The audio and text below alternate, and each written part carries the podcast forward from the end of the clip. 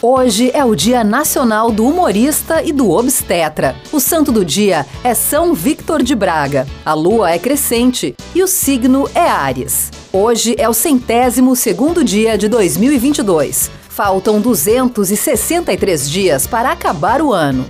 O dia 12 de abril na história. Em 1861, começa a Guerra Civil Americana. Em 1932, oito vulcões entram em erupção na Cordilheira dos Andes. Em 1945, morre Franklin Delano Roosevelt, presidente dos Estados Unidos por quatro mandatos. Em 1955, a vacina contra a poliomielite desenvolvida pelo Dr. Jonas Salk é declarada segura e eficaz. Em 1972, 200 mil pessoas protestam em Santiago do Chile contra o governo de Salvador Allende.